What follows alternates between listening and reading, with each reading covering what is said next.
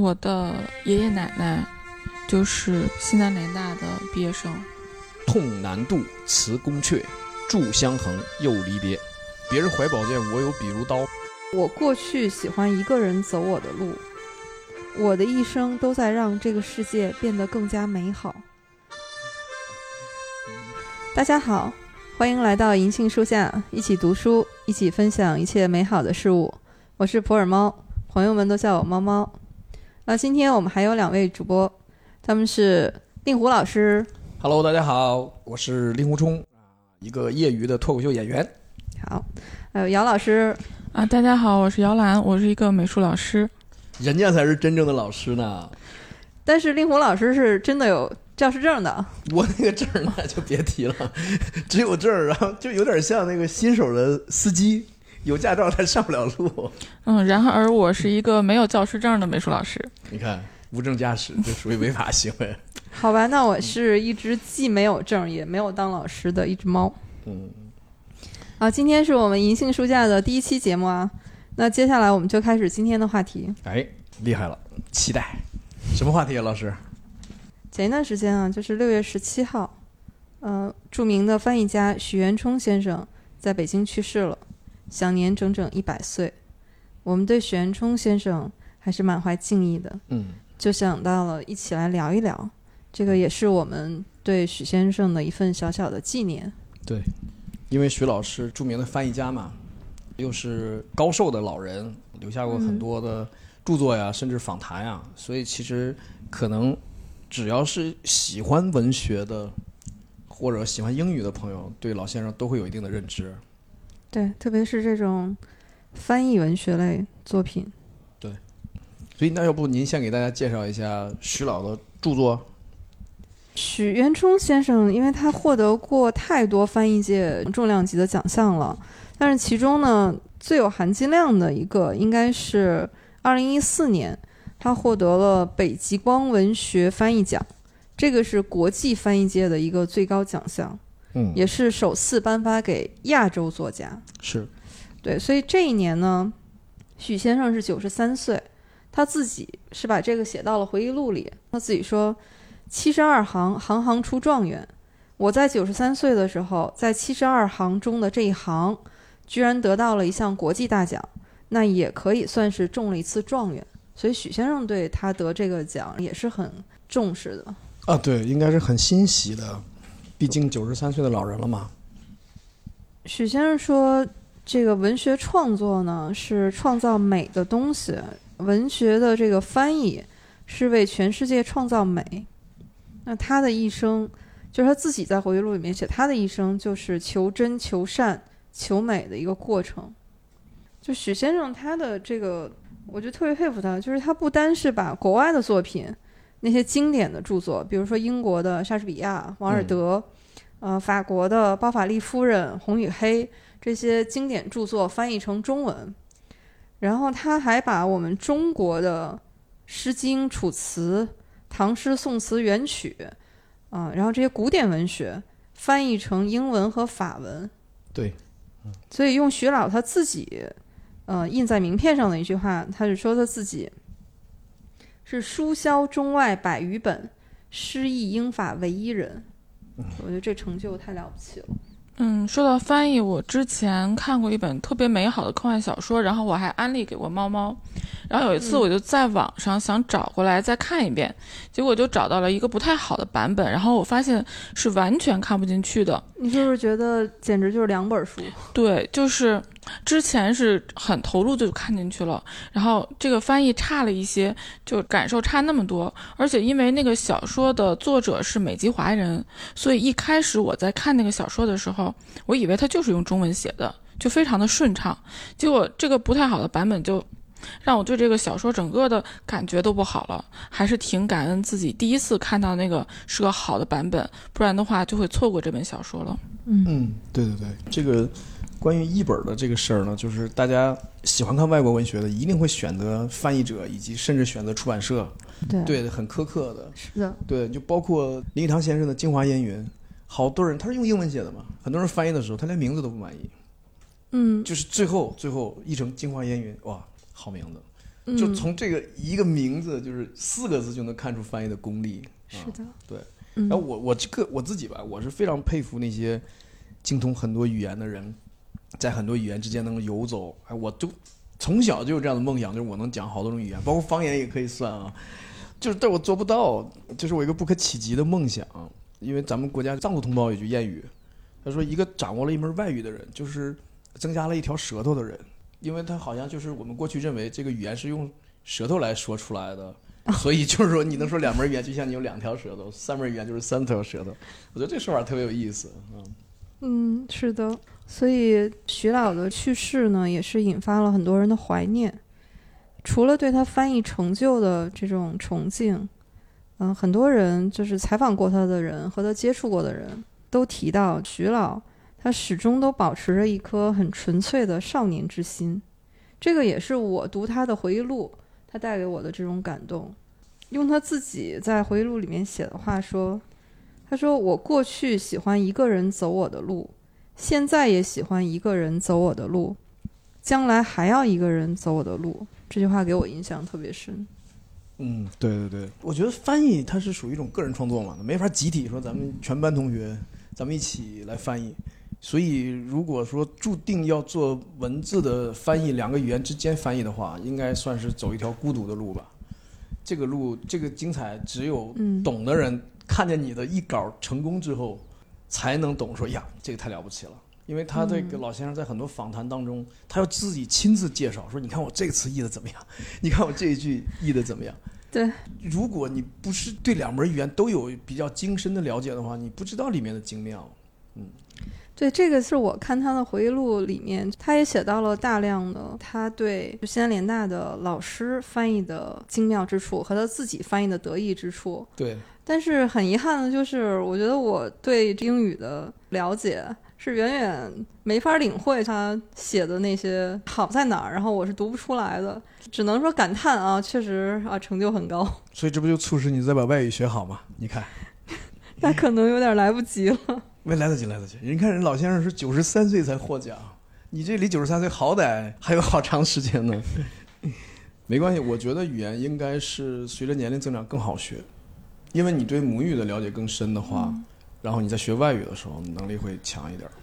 会快一点儿。我我个人是这么觉得啊。我就特别感慨，就是你像《诗经》《楚辞》这些上古的文学作品，嗯，就我们现在的这个古文功底，就是你读原文可能都有点费劲儿，对，然后何况许先生还把它翻译成英文、法文，还能让外国人能感受到我们中文的美感，对，我觉得这个太了不起了。对我，我觉得这嗯里面可能有几重创作。你比如说，第一重就是把古汉语译成现代汉语，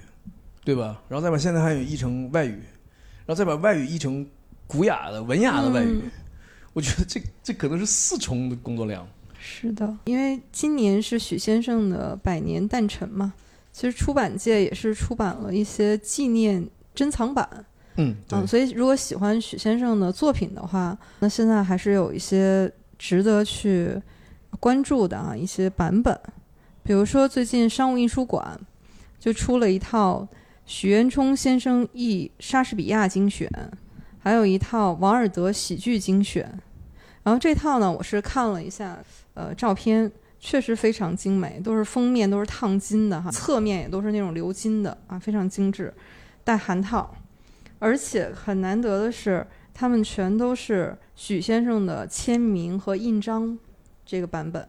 嚯，每一页的这个扉页上都印着许先生手写的一句话。都是老先生自己亲笔写的。对，但当然它是印刷出来的哈，这个，不可能每一本都是他写的，不是每一本都去写。是印刷出来的。然后是他很喜欢的一句话，叫“从心所欲不逾矩”，有他的落款，还加盖了他的印章。哦，另外就是浙江文艺出版社也出版了一套许渊冲先生百岁诞辰珍藏纪念版法国文学经典，嗯。就是《红与黑》、《包法利夫人》，还有约翰克里斯多夫。这其中，我觉得最值得收藏的就是那个约翰克里斯多夫这一套四本儿，哦，嗯，然后设计非常用心，然后也是每一部都有函套，而且是配有插图的，也非常精致。所以说这全套你都买了吗？你家里还放得下吗？啊，不不要那个引起这个话题，肯定是放不下，所以目前我就只买了法国文学这一套。啊这段剪掉，不要让虫哥听见。来得及吗？现在剪来得及吗？除了像商务印书馆和浙江文艺出的这两套都是纪念珍藏版啊，许渊冲先生他翻译的中国古典的经典，我去查了一下，发现真的是远远超乎我的这个原来的这个印象。嗯，原来就以为只有《诗经》《楚辞》是吧？对对对，然后我发现简直就是涵盖了我上下五千年的文学经典，有《诗经》《道德经》《论语》《楚辞》《唐诗宋词元曲三百首》《唐五代词选》《宋元明清诗选》，然后还有《牡丹亭》《西厢记》《桃花扇》《长生殿》，然后这些杂剧，这些也都可以买到。嗯，所以我就看这个许先生的这个翻译作品的列表，觉得特别惭愧。我觉得这些书的原文我都不敢说每一本都认认真真的完整的读过，嗯，对，哦我都我大约读过百分之九十，也 也没有达到百分之已经很厉害了。没有达到百分之百。太可怕了嗯。但是我的古文，我感觉都还给了语文老师了。嗯，不过在猫猫的鼓励之下，还有令狐老师的推荐，我这几啊、都不是这几年，这十几年来 第一次看了一本儿，还不是古文，是大量摘录的古文的书，是《前朝梦忆》。啊，嗯，也是翻译的作品，这个感觉就是痛并快乐着，因为确实很多古文我都看不懂，就是痛，很痛。但是古文的美呢，又使我快乐。哎，这个感觉挺好，就感觉挺好。我觉得以后啊，咱们吹个牛啊，以后要是有一批志同道合的小伙伴想那个精读古文的话呢，我们找一本书，然后每天就读它几十字、一二百字，一个字一句一段的来讲，或者来互相探讨吧。不是说讲了，来互相探讨。可以可以，我先报个名。就这个班儿收费就了啊！就是 就是令狐老师有一种要开女德班的感觉。哎呦，这个那我发了，这个可赚钱。财富密码，对，除了就是上面我们介绍的都是徐老先生的翻译作品，对，许渊冲先生呢，他还留下了他自己的一本是他自己的日记嗯，叫《西南联大求学日记》，还有一本就是他的回忆录，叫《永远的西南联大》嗯。就他在这本书里面呢，是追忆了自己在西南联大的这个似水年华，还有西南联大的师生。而且这两本书特别有意思，可以对照着看，因为许先生在他的回忆录里面呢，就摘录了一部分他的自己的日记，然后他还做了点评，就自己点评自己的日记，这个特别有意思。对啊，所以啊，我其实还是建议大家，就是写日记还是有必要的。可能我每天都有事情可写，那你就写周记。你写日记，我写啊，我写每天都在写每。天都写，哇，你是手写还是手写啊电子？就写用钢笔，所以我家得得有墨水，得有钢笔，得有日记本。我有时候出差时间长的话，我会带着我的日记本，要不然我回来补日记很痛苦，要补好多题。嗯，好好，对，但是您刚才提到这个西南联大啊，这就太了不起了，因为我们发现啊，就是从我们从小到大认知当中的一些大人物、科学家、文学家、教育家、思想家，我们发现好像都或多或少跟西南的联大有关系哈，尤其是许先生，就他的名字基本是跟西南联大联系在一起的，所以他也以联大为荣，老也老回忆联大啊。对，因为他在联大是读了大学本科，然后又读了研究生，对，而且今年是今年五月底，就是何兆武先生，然后也是去世了。何兆武先生呢，他也是西南联大的学生，对而且最巧的是，这个许渊冲先生在回忆录里面就提到，一九四四年，他和何兆武先生两个人是一起考进了清华大学的外国文学研究院，就俩人研究生同学对，对啊、而且是同一天去报的到。嗯，那现在他们又在天上重新重聚了，然后重新做同学了。老同学，嗯嗯，就是今年，呃我们确实送走的这些大先生们也是有点多。哎呀，这没办法，他们到天上团聚去了。呃，何兆武先生是湖南人，脾气很火辣的。你要看他的书的话，你会发现他基本用今天的话说，就 diss 了好多人，包括同学，包括老师。他批评过的几个人呢，亦师亦友，你包括何炳棣先生，他批评过啊，借书的时候不给我借，他作为一个图书馆管理员，把不把书借给我啊？批评过吴晗，啊，二房东啊，把我姐轰出来了，转租房子，别人给价高就把我姐轰出来了。他他居然批评过钱穆先生，而且哦我觉得何兆武先生批评钱穆先生那个点，我是认同的。哦他他不是批评人品啊，他批评嗯这个学术上的。他就说说钱穆先生是太以中华文化为荣了，他认为中华文化所有地方都是好的。啊，这我觉得这可能是因为钱穆先生没有留过洋，没有精通的外语，所以呢，他又当然又出自对中华民族的深深的热爱，所以呢，他就不免就是他的立场就是说，很多事情还是中国的好，或者说所有事情都是中国的好。那么何兆武先生作为钱穆先生的学生，他能想到这一点，说我老师在这方面可能是有些偏颇的。嗯我觉得这个实际上是一种进步，是一种好事儿。嗯，嗯对，对这一点上，其实钱穆先生的，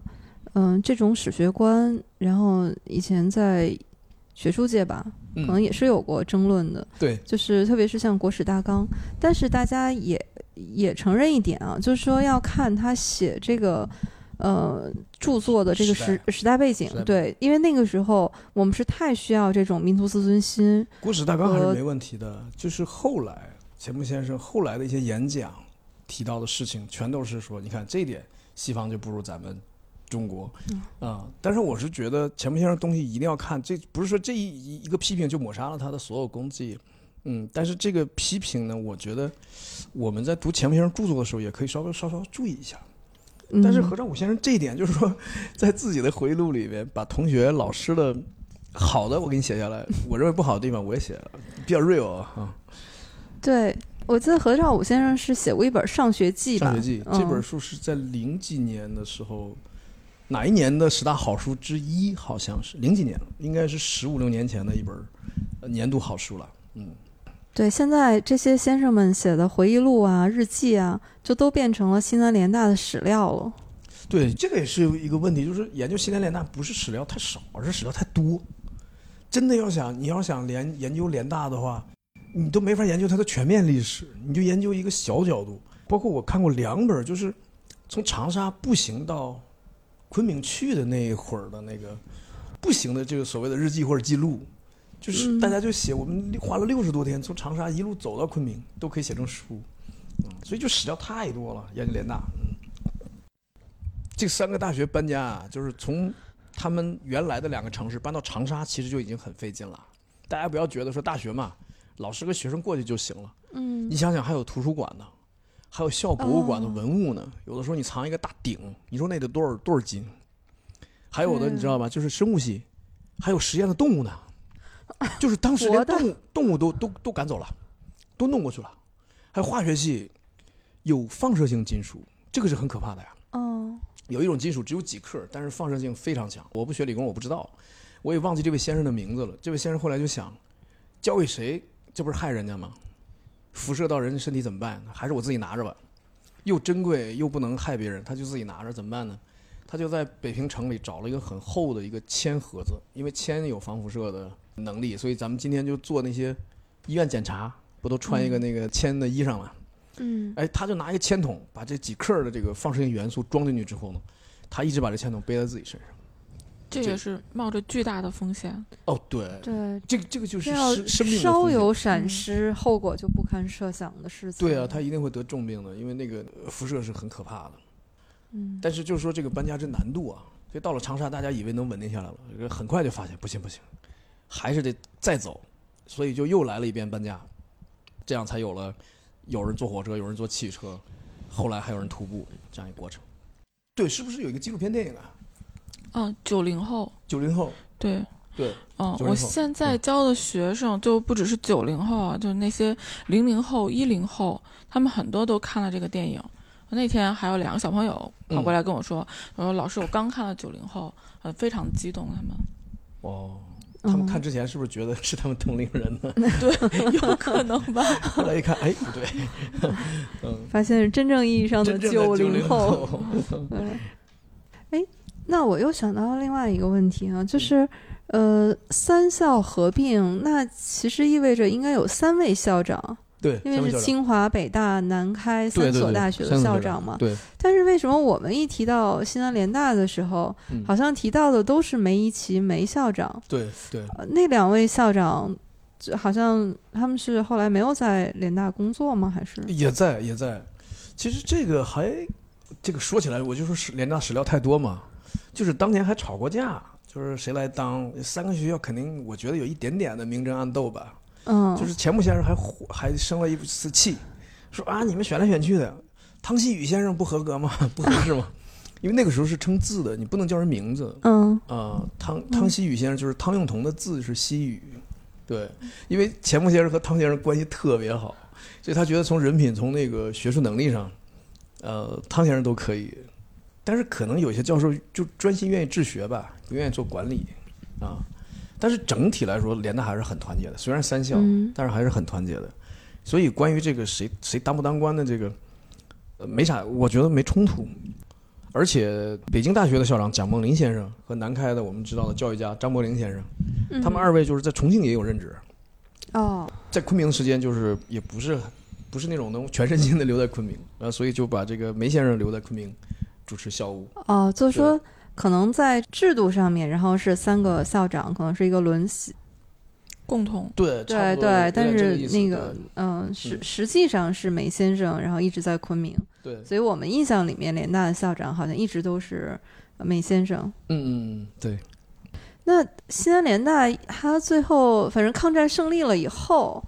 嗯。呃，应该是三个学校又迁回到原来呃的对各回各家了就对，各回各家了。而且，呃，抗战胜利之后，冯友兰先生写的那个国立西南联合大学纪念碑的碑文嘛，他说我国家受日本之降于南京，上据卢沟桥之变为时八年，再上据沈阳之变为时十四年。你看，哦就是抗战十四年嘛。再上据清甲午之役，为时五十一年。举凡五十年间，日本所鲸吞蚕食于我国家者，致是西被图籍献还。全盛之局，秦汉以来所未有也。啊，然后最后他说啊、就是这，但是文章很长了啊，中间还有河山继父啊，日月重光，就等于说八年呃之后，那么这个三个学校回到自己原来本地啊，他就做了一个铭呃铭文，一首铭文啊，全是三个字的，也很长，就是前面几句是痛难渡，辞宫阙，祝相衡，又离别，啊，就是后面大家自己去看啊，很美的，很美的一个文章，就是很有气势，嗯。啊，好像这块碑现在在云南师范大学的校园里呢。对对好像是可以去看看，可以去找找这个遗迹。嗯对，那可能是三校，然后迁走以后，学院吧，好像是留在了昆明，就变成了我们现在昆明的一些大学。对，这肯定的，对啊。当时就是联大的几个学院也是分开的，啊，所以就是说，有的时候说闻一多先生给文给那个文科讲课的时候，理嗯理工理学院、工学院的学生会穿越大半个昆明城来听课。对，就因为他讲的这个唐诗课，说《楚辞课》就太吸引人了，所以理科的学生也会来听。对，闻一多先生的唐诗，以前汪曾祺先生就说过，能像文先生那么讲唐诗的人，这世界上都没有第二个人。对，没有，因为他说，首先闻一多先生自己就是诗人，对然后他又是画家，嗯、他对西方美术又特别了解，所以他讲唐诗，然后就是能把诗和画联系在一起，然后整个就是一个全新的境界。对对对，嗯就是他也他也您您说这个，就是因为汪曾祺先生也赞扬过文先生，就是说他到了昆明之后，基本不下楼，就整天就是做学问，就就躲在自己的楼上，躲在书斋里面就做学问。然后他讲课的时候，因为他烟瘾大，他讲课的时候要抽烟斗，所以他也同意他的学生在课堂里抽烟。所以凡是有烟雾缭绕的啊，对对对对，有烟瘾的学生在这个文先生的课堂里是都可以点上的。我说那不抽烟的女生不就惨了吗？被 被动吸二手烟，对，这屋怎么弄啊？要这要这屋里设个吸烟区、非吸烟区嘛？就他自己是叼着烟斗讲的啊。对，包括许渊冲先生他自己也是回忆这个闻一多先生讲唐诗，嗯，他其中就说了一句，说文先生说五言绝句是唐诗里的精品，说这嗯二十个字就是二十个仙人，哇，一个都不能滥竽充数。我觉得这个评价，这个确实很经典。没错没错，因为嗯越短小精悍的文章，它越难写。对对你要是三十万字的小说，你中间有一两万字的废话，嗯大家可能也不在意，甚至都都也原谅你了。但是你二十个字的唐诗，你还有俩字儿是废字儿，要麻烦了。嗯，对，是的。但是闻一多先生后来也是遇难之后嘛，呃对，那个许渊中先生就说他在联大的时候，王曾祺一样做自己的学问，但是呢，他后来总算是把闻一多先生讲过的《诗经》和唐诗都译成了英文和法文，啊，就也觉得也是告慰了先生在天之灵吧。所以他们师生之间的这个感情是非常深厚非常深，非的常。深。因为你刚才提到汪曾祺先生在多篇文章里面都写过，包括他有一篇小文章就叫《梦见了闻一多先生》，一个小短文，而且他写就是说，当年我们上的那个唐诗课讲的非常好。他说：“幸亏我师兄郑林川先生，嗯，把他的讲稿给出版了，叫就叫《闻一多论唐诗》。他说，要不然的话，就文先生讲唐诗的这个就就是就只有我们那些人听见了，就没有传出来。所以西南联大真的是很神奇。对，就是许先生他自己啊，写过一篇联大与哈佛，就把联大和哈佛做了一个对比。对，所以他的观点就是说，联大可以说是超过哈佛的，因为在联大不仅拥有当时地球上最聪明的头脑，我觉得这个指的应该是学生哈。。对，学生，嗯然后他说还有全世界讲课最好的教授，嗯嗯，就是想想看，确实那个时候西南联大基本上是集合了当时中国最顶尖的这知识分子，对，而且又是在那么一个艰苦卓绝的环境下，哎啊，抗日战争，还就是在那种环境下才出大思想家、大文学家、大科学家。就是中国有两个时代，就是是这种情况，一个是魏晋时期，战火纷飞、民不聊生，嗯然后一个就是时期，就是有人说可能是因为控制能力比较弱，啊、对思想的管控就没那么强烈，大家就自由的去做学问、自由的研究，哎，所以现在大师是很多的，嗯，也是不是正因为是那种战乱特别需要这种民族振兴，哎让大家空前的有这种团结，没错，嗯、和这种就希望中国越来越好的这样的一一股劲儿，没错，心里有那种能量。呃，对，因为因为前线士兵们在打仗嘛，大家觉得你说我们这么聪明的头脑，我们上了战场之后呢，无非也是一一个人一杆枪，要吃了敌人一颗子弹呢，也就倒在战场上了。但是可以用自己的知识或者说这个脑力劳动，来帮助民族的抗战和和振兴。你比如说，他们也做了很多工作，包括呃昆明一二一的这个上街，一二一有四位烈士，其中两位就是联大学生，其中一位还是女生。这位女生送到医院的时候，临死之前的遗言就是：“同学们要团结起来啊！”对，然后嗯包括傅斯年先生，就是说，呃，他看见关麟征就军人嘛，五十二军嗯军长，他就跟他说：“他说以前我们是朋友，以后咱俩就是仇敌，因为你杀了我的学生。他说：“你杀了我的学生，比杀了我自己的孩子我还心痛。”就傅斯年先生说到他呢，他就是，呃，咱们知道他写了一本《东北史纲》，嗯，他都觉得日日本人想把东北吃掉，所以他就做出来一个满蒙非中国的这么一个一个论调，就他们的学术界搞出来一个说，嗯嗯，就是满洲这个这块地方和那个蒙蒙古这块地方，这不是你们中国的，就从学术上，但是我们就从学术上去跟你跟你斗争嘛，所以他就写了一本就是《东北史纲》，就是说这个地方它就是中国的。嗯对，所以他这文人他是也是可以参与斗争，可以参与抗战的。就别人怀宝剑，我有笔如刀嘛。对，就这就能看出来说，联大的人师生都有一种非常强烈的报国的情怀，就是无论我干什么工作，我得为国家为民族做一些更大的贡献，就把我自身全部能力都释放出来的那种贡献。对，就联大的学生里面就有八百三十四名学生是投笔从戎的，就他们嗯是真正去从军的。哎，嗯你就说到这个，我得吹个牛了，因为我在传媒大学的口述历史博物馆工作过一小段时间。哦，我在那里面看了大量的这个采访笔录嗯啊，其中呢，他们有个专项就是采访联大毕业生，采访了七十多人啊，其中一位老先生的笔录我是通读过的啊，这位老先生姓王，王博慧先生，嗯他就是您说的八百多人之一，就是嗯他是在四三年底吧，或者四四年年初，看见公告栏上有有一封孙立人将军的亲笔信，嗯就是说，因为我们现在在缅甸，呃，远征军嘛，在那边在国外打仗，跟英美配合呢，我们的士兵有很多不懂英文，怎么办？联大的学生如果有愿意入伍的话呢，可以来当翻译。嗯哎，这样的话呢，王老先生一看见这封公开信，他就说：“那我报名吧，我要啊入伍。”所以他就到了这个前线，因为他是清华土木嗯。工程系的嘛，哦。到了前线先当翻译，后来他就就申请说你给我分到工兵营，因为我是学土木工程，哦，学以致用。学。以致用。嗯。分到工兵营之后，有一次过河的时候搭一种桥是英国人提供的，嗯。这种桥就非常的简易，非常的容易拼接，承重又好。然后王先生就跟同学两个人指挥士兵搭的时候，就发现说这种桥可太好了，国内还没有。他们俩就一边搭一边写报告，画图写报告，然后把这东西寄给联大，就是说寄给系里，系里接着研究，就是将来我们中国也要能自己研究制造这种桥。所以就是你看他在这个岗位上，他还不忘说，就已经穿上军装了，他还不忘学术，不忘研究。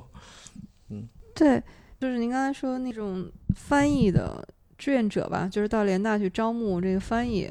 然后当时是有一批，就是许渊冲先生他自己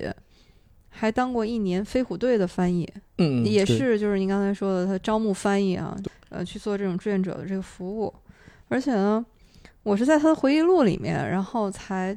看到说这个，我们都知道那个飞虎队嘛，嗯就是美国，就是对，就是来援助我们的那个他们志愿的那航空队嘛。对，说这飞虎队是怎么来的呢？以前我一直以为是一个代号啊或者什么的，嗯他们说是因为就是他们每次击落一架敌机，然后就在自己的飞机身上，嗯然后贴一张五彩的插着翅膀的老虎，对所以呢就叫飞虎队。对，嗯，所以他是许先生也是在那个飞虎队当了一年的志愿者，然后还得过一块奖章。哦，嗯，但是后来他是说，其实是梅先生，然后把他又喊回来，让他继续深造。做继续做学问是吧？对，幸亏喊回来了，对他自己也说，多亏梅校长又把他喊回来了。要不然现在后来可能就是个军官了，是吧？一直在一直在部队了。对，嗯嗯，但是这些呃从军的学生，后来联大给这些学生还立了一块碑，叫“抗战以来从军学生提名碑这个应该非常应该。”，所以这八百多个学生的名字现在还刻在那个碑上。对，因为咱们刚才说嘛，说的通俗一点，就是他们的贡献应该在头颅了，在智力、智商方面，而不是体力方面。所以他们进部队的话，也不是说去真的是拿刀拿枪啊、还是做翻译啊、做研究啊，还是跟知识有关的工作。对，是的，这个也是得益于他们英语确实学得好。哎，对，汪曾祺先生就是因为英语学得不好，所以连毕业证都没拿到。那就对了。所以他就写中文的文章了。对，嗯，他这个，呃，汪曾祺先生好像说过，就是说联大给他的冲击是什么？就是他写的那个，他说他自己就是善于胡诌啊，这是人家自谦了啊，说我善于胡诌，我写的文章呢，文先生有时候还说挺好。他说那个意思就是说，联大是鼓励你不怕你怪，嗯呃，不怕你偏，就怕你人云亦云，就怕你搞一些陈词滥调。所以他就是求新吧，我觉得就是鼓励你去创新。嗯这个应该也是联大从校长到教授们，然后再倡导的一种学风。啊，对对对，所以这个嗯就是，嗯，何炳棣先生在他的书里《读史约史六十年》，他说他们在美国聚会的时候，几个联大的同学聚会，说到说我们呃就是不做第二等的，不管做什么学科的研究，我们不做第二等的题目，嗯，就只做第一等的题目。何先生写到自己的书里之后呢，后来一些介绍何先生的文章。都是标题都是从不做二等题目，何炳帝，何炳帝的史学研究，等等等等，但是何先生的这个史学研究确实是很有成就的。这个在许先生的那个回忆录里面还专门提到何炳立先生，说他是从七千年前的地下化石里面嗯发现了物证，是有力的驳斥了西方说我们的这个中华文化是源自非洲这种哦谬论。其实社会科学有时候也是有就政治倾向的，他想打压你的民族气质的时候，就会说，啊、你们这个民族根本就不应该生活在这儿，或者说你们的文化根本没那么好。我告诉你，你是怎么怎么样的。所以这就是费正清先生说，他说，要是能出七八个和平地，他说就是西方任何的搞研究的人都不敢对中国史胡说八道了，就可见何先生在西方的这个学术界的地位。非常的钦佩。对对，其实嗯哎，其实讲到几位先生的时候，就是闻一多先生在知道何炳棣要去美留学的时候，还很激动呢，特意就是那时候生活那么苦，他凑钱嗯买了一整只老母鸡和一块云南火腿，云南不是出好火腿吗？啊，炖在一块儿炖了一大锅汤，呃，嗯给何炳棣践行说你多喝点汤。他说你别看我们是湖北人，我们湖北人其实很讲究喝汤的，嗯哎，喝个汤。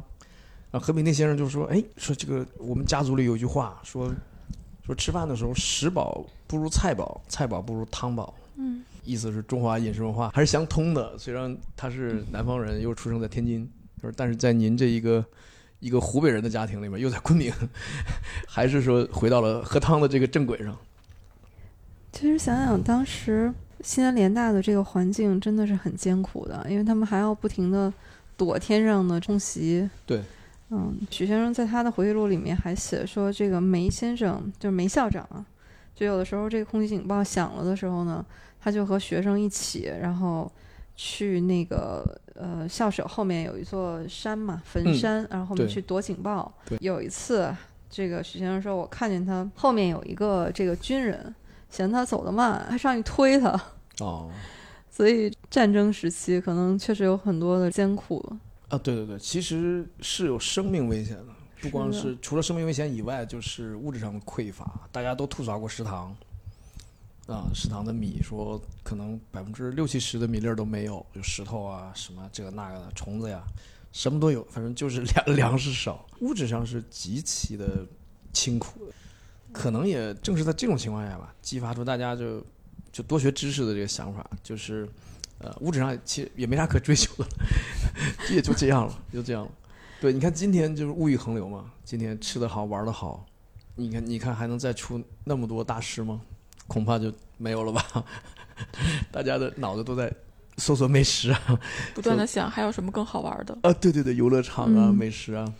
然后这些就占了你精力的百分之多少？你你在等你晚上回到家特别累，哎，今天就不看书了，算了。说来也是惭愧，但是在我发现，其实联大的人，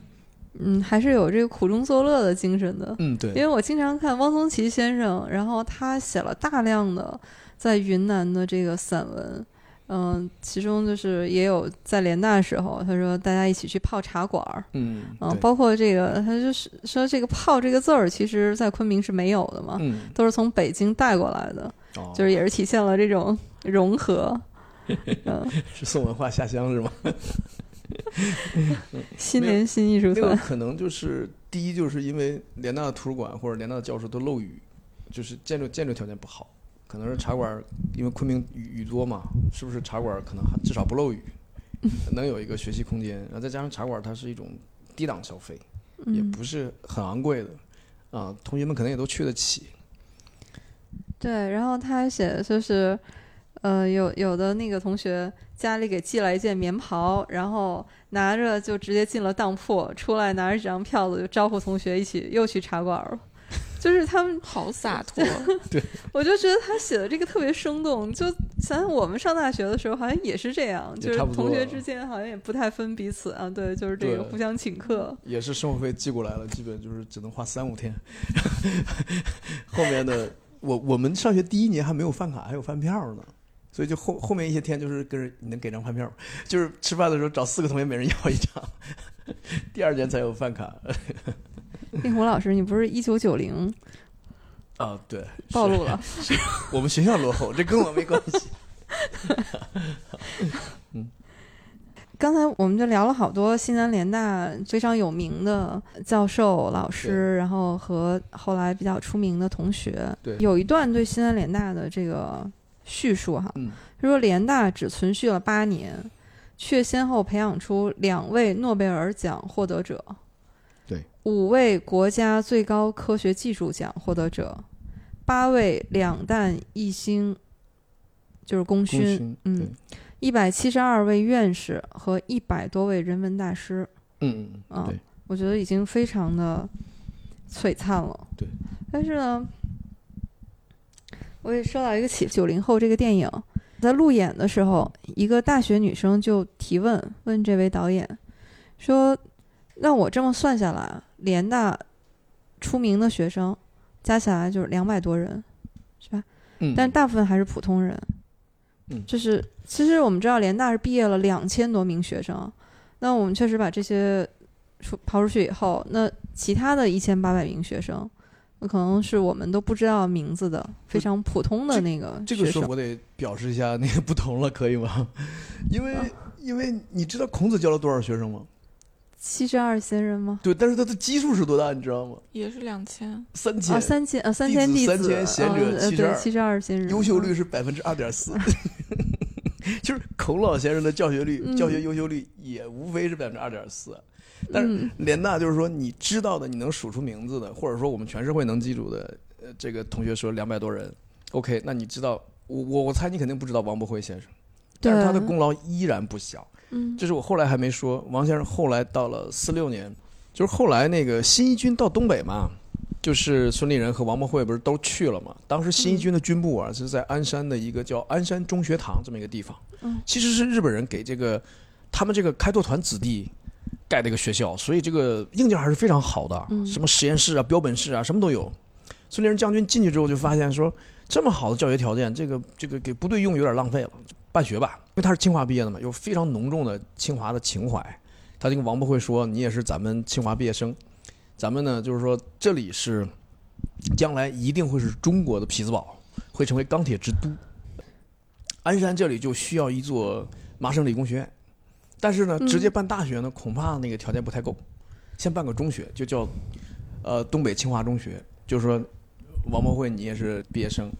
你就在这儿办，你就当校长。嗯，所以这个学校就是现在的鞍山一中，辽宁省重点。嗯哦，对，然后王先生呢，王博慧先生后来也一直做公路桥梁的专家，是辽宁省交通厅的专家，包括修这个虎门大桥的时候，请他去做顾问，调他去南方去设计，参与这个大桥。所以他的一生，你看，其实贡献也不小，普通的联大毕业生的贡贡献也是不小的，只不过我们不知道，他们也没有说我一定要出名，你一定要知道我，嗯我做这点事儿，你们你们不知道不行，没有这样，就是每我觉得联大每个毕业生都是应该是非常了不起的。对，其实我是也是想到，就是就很想知道那些不知道名字的联大的学生，他们后来都去了哪儿，在做什么，他们的这一生都是怎么度过的。我的爷爷奶奶就是西南联大的毕业生，啊，他们的两个人都是吗？对两个人都是，而且就是你刚才说的土木工程系，那那不就是跟王先生是系友吗？是的，而且他的不是同在？西南联大的时间就是一九三九到嗯一九四三对，和徐元冲是先哦，对，是是同那那完全重合的王先生还高一届呢，比哦那等于是。王先生的那个学长。对对对对，那就王先生一年级的时候，您的祖父祖母是二年级，哦对，那没准他们都认识姐，啊，那肯定那应该认识啊就隔一一年嘛，对。程的呀。对，哇哦那要是给我们讲讲爷爷奶奶的故事吧。对啊，不是说当时那个女生特别少吗？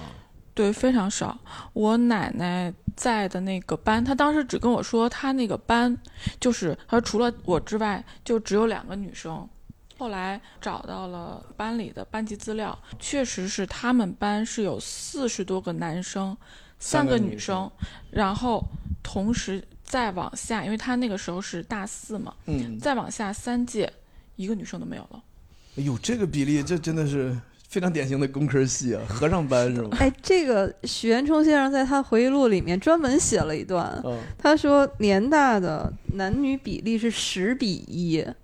然后老先生特别可爱，他说嗯：“呃，就算女同学全都嫁给男同学，嗯还是有九个男同学是找不到对象的。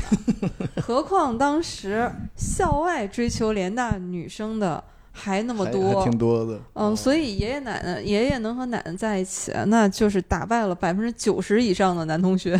是的，而且我奶奶就是很得意的跟我说，当时有很多人在追求她，很多同学在追求她。嗯厉害厉害爷爷是他们班的班长，啊啊，成绩特啊，还是得当干部 成绩好不，但关键是成绩好。哦，成绩好，然后嗯，爷爷的家里的条件基本是就他们班最穷的。哦，嗯，那奶奶就是觉得爷爷成绩好，就是喜欢学习好的人。哦，挺好挺好，嗯非常有眼光。对，还得当学霸。对对对对对对对，还是得自身的这个本领过硬。对但这个男女比例真的是我肯定带不了，因为我是师大的，我们学校是一比五，就是男男女比例一比五，女生是男生的五倍。嗯，小的时候我听奶奶讲过很多西南联大的事情，但很少听爷爷讲，因为我记事儿的时候，他们两个都已经退休了。我爷爷是从退休到去世这么多年，你感觉不到他是一个已经退休的人，就他一直在工作，就他们一直都在铁路上。嗯，爷爷就一直在研究中国高铁这些事情，而且。即便退休了，还是参加了很多铁道部的会议。他有的时候参加完会议回来，就跟我很得意的说：“我今天又去舌战群儒。”对，非常可爱。就是全家人都很不理解，就觉得你已经退休了，你已经这么大年纪了，是不是应该休息了？他就一直研究这些事儿，去开会去。说我今天又驳斥了谁谁谁的观点，然后回来跟我们讲，但是我们也听不懂。嗯，但奶奶呢就会跟我讲，她在西南联大，她是受太姥爷的影响，因为我太姥爷是之前在美国普渡大学上过学，解放初期回的国，就一直在铁道部做这个勘探设计的工作。你看，嗯，铁路世家，对对，我奶奶，嗯，应该是受了这个影响，所以就也是从事铁路的桥梁、隧道的设计和施工指导。她年轻的时候，她跟我说，她一直在山里面跑，上上下下跑山路。对对对，对，其实刚才我就。也是想说，就是你看奶奶那个时代，作为一个女生，对，呃，然后就是能够去上大学，肯定是得益于家庭的支持，家庭。啊，那这么一说就是理解了，对，就是家里面是很开明的，对，因为他的父亲就受过高等教育，对，而且是留洋的人，对，而且奶奶一个女生能考土木工程，那肯定是成绩非常好，才有可能被录取上，非常强大的，要不然你因为你知道你的工作。你修铁路肯定不在城里，肯定不是舒服的工作。对对，今天设计高铁的话，跑这个沿线的话，也是很辛苦的呀。我觉得爷爷奶奶特别像梁思成先生和林徽因先生，对对对，也是去找古建筑，去画古建筑，保护古建筑。嗯嗯，哎，要是你继续，不好意思打断了。没有没有，嗯，我在想，我奶奶到。八十多岁的时候，还是健步如飞，而且她个子很矮，就她身高不到一米六，我一米七，我跟她走路，我都要加快点速度。哦，嗯，那就是他年轻时候锻炼出来的。他的身体非常的好，体力非常好。嗯，他到八十多岁的时候，因为股骨头坏死，然后还换了一个金属的那个关节，是他要求，因为像这么大年龄去做这种手术，其实已经很难了。对。嗯，医院就建议保守治疗，但是他就说那怎么行？那我怎么能等得了？一定要求要做手术。做了手术十天就下床做这个康复的训练，然后很快的又恢复到那个健步如飞的状态，真的是非常的厉害。你看，就是他们经历过那种那种艰苦的年代嘛，对，完全不娇气，完全对对对对对，就就就觉得这个这个痛苦在我们来说。恐怕今天的人看恐怕看来恐怕不可忍受，对，不可承受，在他们看来说这都不叫苦，我们当年那才叫苦。我们当时都很担心，就说：“哎呀，要选保守治疗啊，还是嗯要选嗯就是这种手术更激进一点做法呀？”我们在琢磨的时候，人家根本就不想说哪个快就来哪个，就是这样的一个性格。哎，真厉害！嗯，我现在听完这故事，我就理解关云长刮骨疗毒了都。他初中的时候上的是教会学校，所以他那个时候还学会了弹钢琴。我们家在搬家之后，然后那时候是我妈妈跟我说：“说你奶奶是会弹钢琴的，咱们现在家里有地方了，一定要买一架钢琴给他弹。”哟，真棒，真棒！这别人家都是给小孩买，对对对，我们家都小孩不弹。对我们家是给老人买，而且除了这个老人，就是谁也不会弹。哦，那你们全家都是给老太太说 快弹。哎，我我忽然发现杨老师，您这个美术上的天分，那也还应该是继承了爷爷奶奶。对，因为土木工程嘛，都需要画图嘛，肯定画图很好。虽然不是一种，所以但是他们那个是科学之图，他那个是美育之图。对，但肯定有天分有一种动手吧，可能对联系到一起。有一点关系，有点关系。所以虽然音乐的这个没有继承下来，但是这个美术的这个天分得到了传承。你看，真的是，这就是书香门第，这就是家族的力量，真的是。呀，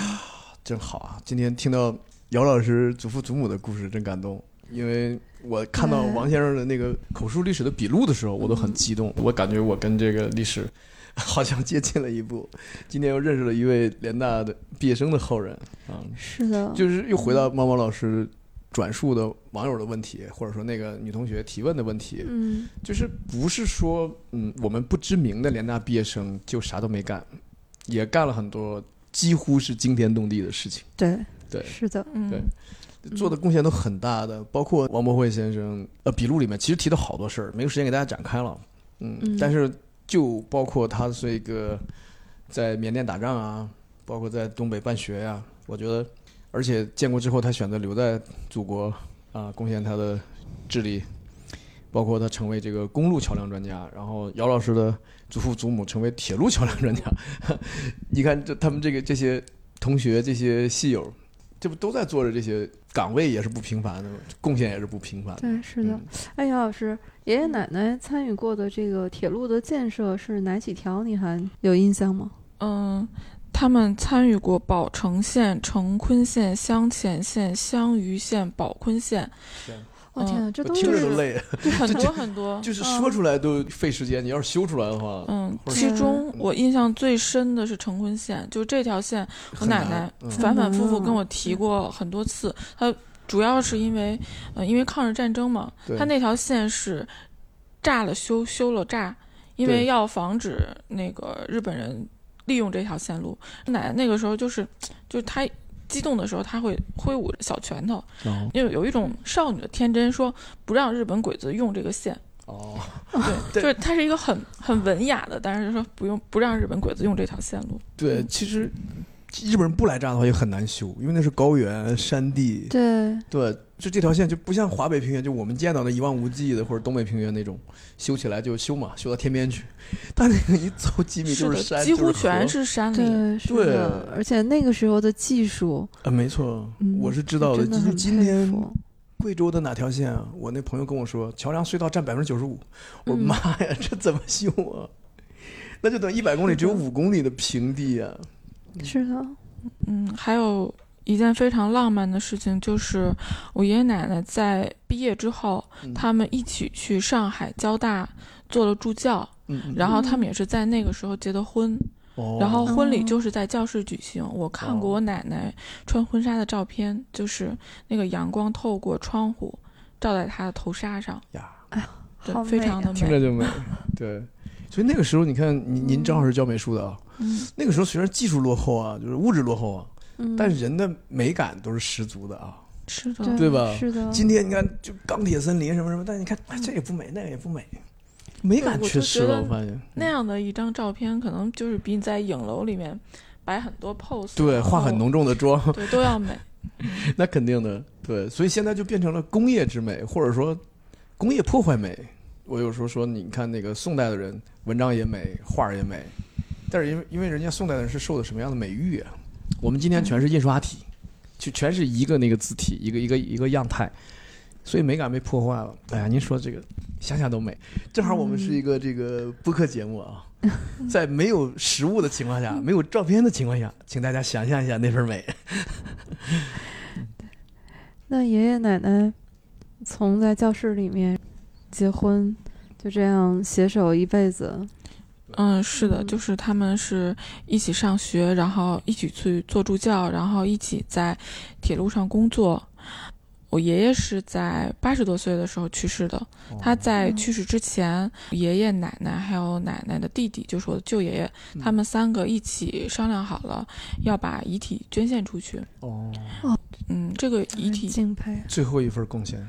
是的，嗯，嗯，最后还要再做一次贡献，嗯，对我奶奶尤其是我奶奶，在这个件事上就是非常的坚决，因为遗体捐献是需要所有子女的同意，对，所有家属，所有家属，，嗯而且就是你不光是家属同意，在真正这个人去世之后，如果有子女不同意，是可以立刻取消这个捐献的。嗯对，当时我叔叔就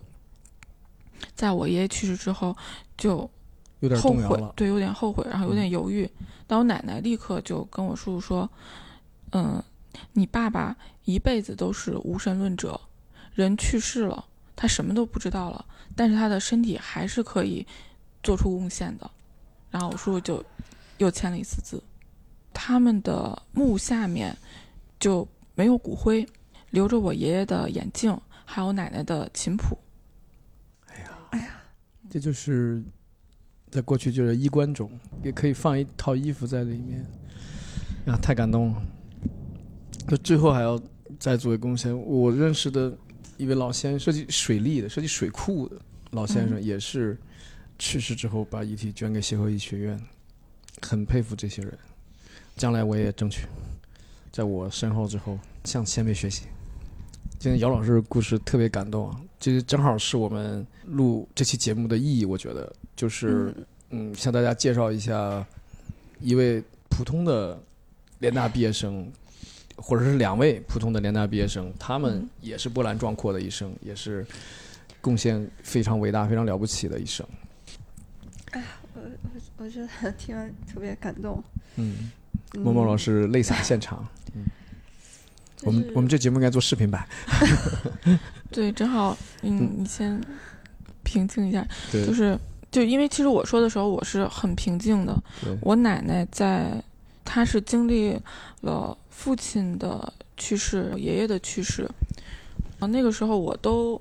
没有哭，因为我们家里人会告诉我说不可以哭，奶奶没有哭，哦，就你是不可以哭的，明白明白。嗯。就只有在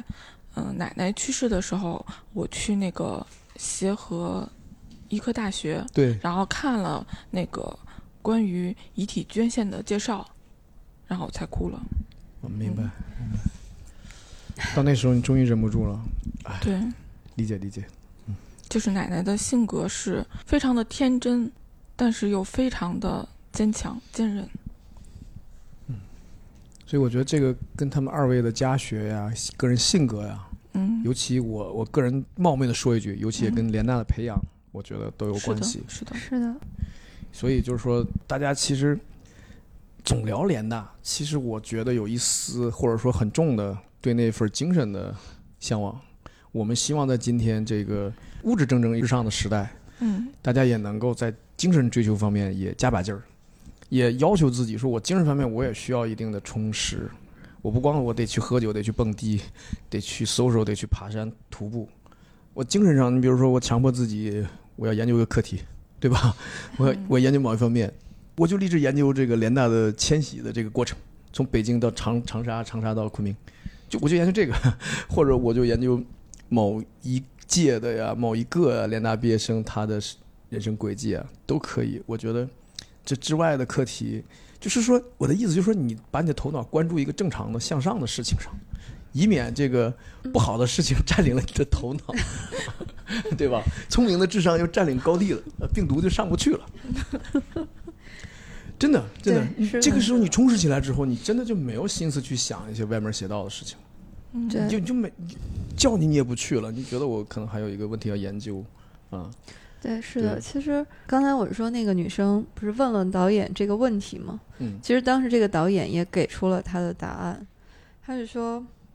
这些西南联大的学子，不管他们是什么地位，他们遭遇怎么样，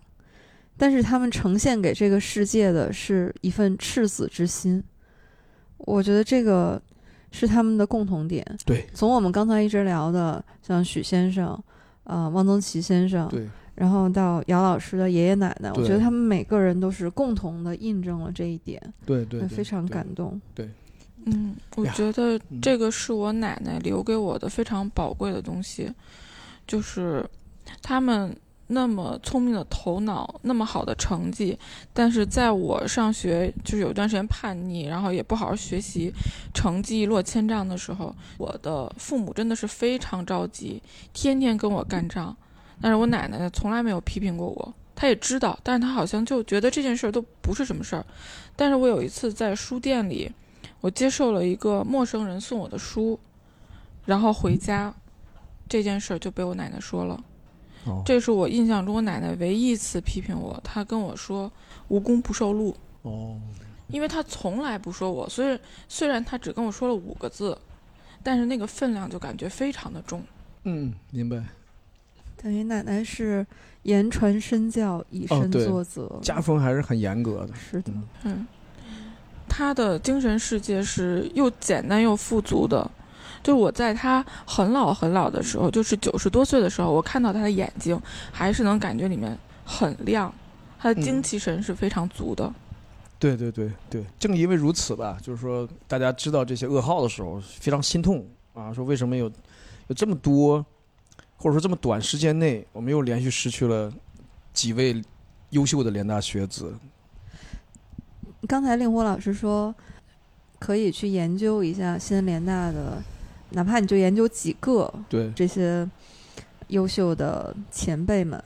这也是西安联大给我的感觉，因为它就像一片特别灿烂的星河一样，就非常的辽远和深邃，你可能很难把这一片星河都完整的去研究清楚。对，但是你可能可以去看其中的几颗星星。嗯然后深度的去了解它，对，可能就这几颗星星就足够灿烂了，能够照亮你的方向，哎，让你心向往之。对。对，是这样是这样，还是我那句话，尽量让正确的事情、好的事情，呃充满你的头脑。嗯，对，前一段时间因为也是许先生的这个过世，呃，听到一位采访过许先生的媒体朋友说，许先生说过一句话：“我的一生都在让这个世界变得更加美好。”我就觉得特别动人。嗯，谁能说自己的一生啊，都是在让这个世界变得更加美好？我觉得这个意境就太美好了。对我就做不到，我现在只能让我自己啊越变越胖。我觉得令狐老师太谦虚了。我觉得我们都是可以让世界变得更美好的，只不过辐射的就是很小的一点点。我觉得我们三个都是让世界变得更美好的人。呀，我我努力，我努力，我努力加强功率的辐射。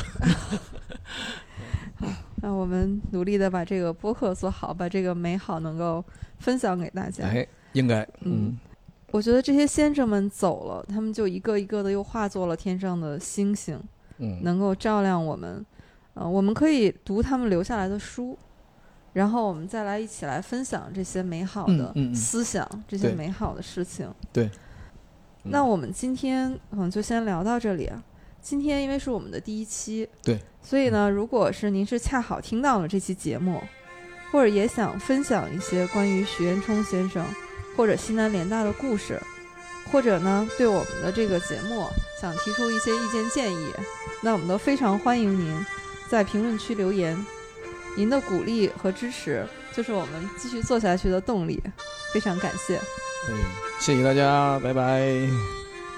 呃，所以我们下期什么时候更新啊？还有下期呢？我们梦想还是要有的吧，好好好，所以我们下期再见。虽然可能是不定期更新，好，有的有的，好拜拜。嗯，拜拜拜。拜。